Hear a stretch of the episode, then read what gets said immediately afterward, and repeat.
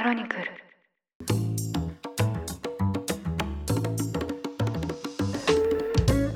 おはようございます。2023年5月30日火曜日。ニュースコネクトあなたと経済をつなぐ5分間パーソナリティの竹村由紀子です。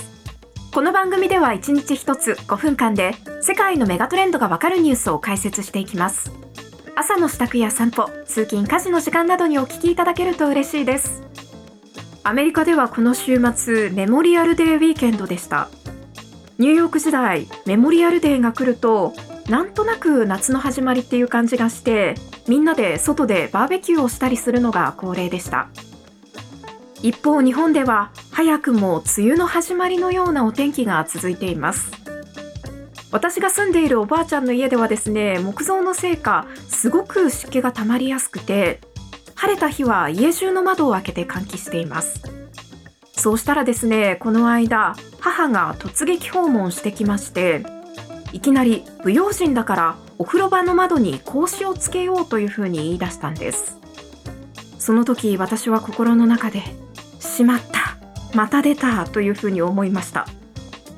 ここでそんなのいらないよというふうに突っぱねれば今後断るごとにこの話題が蒸し返されますしかといってですねじゃあつけようかというふうに同意しますとうちの母は想像を上回る心配性ですからあれよあれよといううちに家中の窓に格子がつけられて気がついたら鳥かごか刑務所のような家で暮らしているそんなことになりかねません。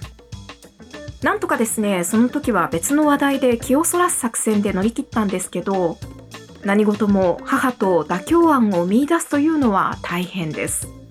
でもそれが真逆の考えを持つ政党同士ともなりますとなおさらではないでしょうか今日はこちらのニュースをお伝えしますアメリカ政府の債務上限問題で与野党は2年間の制限付きで債務上限を引き上げることで最終合意しました。財務省が6月5日にも連邦政府の資金が枯渇し、史上初の債務不履行に陥る可能性があると警告する中、今後、上院下院の法案採決の行方が注目されます。バイデン大統領は28日、合意は妥協の産物で、すべての希望が叶った人はいないとしながらも、我々の務めを果たし、史上最も強力な経済を築いていこうと呼びかけました。この番組でもたびたびお伝えしているアメリカ政府の債務上限問題、ここで改めて振り返りますと、アメリカでは現在政府が使っているお金の額が収入を上回っている状態なんです。具体的に言いますと、政府は公務員への給与の支払いや、高齢者や退役軍人のための福祉サービスなどにたくさんのお金を使っていまして、これは税収などでは賄いきれません。そのため連邦政府の債務額を増やしたい、つまりもっと借金をしたいというふうに思っているんですが、アメリカではこの借金の上限というのは法律で決まっていますから、これは簡単なことではありません。そこでバイデン大統領はですね、じゃあもっと借金をできるような新しい法律を作ろうとこれまで呼びかけてきました。ただこれについてはですね、一部の保守的な共和党議員から借金なんかしなくても使うお金を減らせばいいじゃないかというふうに反対の声が上がりまして、揉めに揉めてですね、現在の史上初の債務不履行、デフォルトの危機に陥っているんです。もしこれが一般人のお財布事情だったら、足りなくなるたびにどんどんどんどん借金をしていけばですね、返せなくて大変なことになってしまいますから、じゃあ金遣いの荒さを直そうというのは最もな意見に聞こえます。しかしながら政府となりますと事情は違いまして、使うお金を減らすというのは貧困層への住宅補助や高齢者への福祉サービスの削減など社会保障政策上の大問題につながってしまいます。そのため簡単にですね、じゃあ使うお金を減らして借金はやめておくねというふうにはなかなかいかないんです。特にバイデン大統領率いる民主党は黒人やマイノリティへの政策を数多く打ち出していまして、人種間の経済や教育の格差をなくす社会保障政策にとても熱心な政党です。だから何としてでも政府のお金が底をつく6月5日より前にもっと借金ができる新しい法律を作りたいと頭をひねってきました。そこでひらめいたのが今回の合意案です。これを簡単に説明しますと、もっと借金ができるようにするのは2年間限定。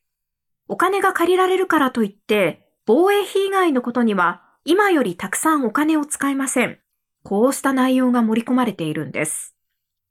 つまり民主党としてはですね、必要なお金だからこうした条件などはつけずに、借金をしてでも政策を実現したかったんですが、それだと共和党の反対派に首を縦に振ってもらえないので、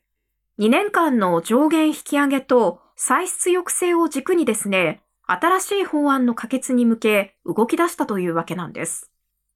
これが冒頭のバイデン大統領の合意は妥協の産物で全ての希望が叶った人はいない、この発言につながります。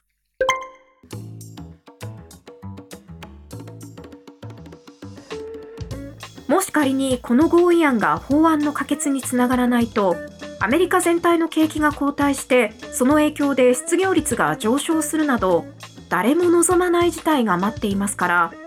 そうしたらもう民主党がとか共和党がというような政治的な問題ではなくなってしまいます。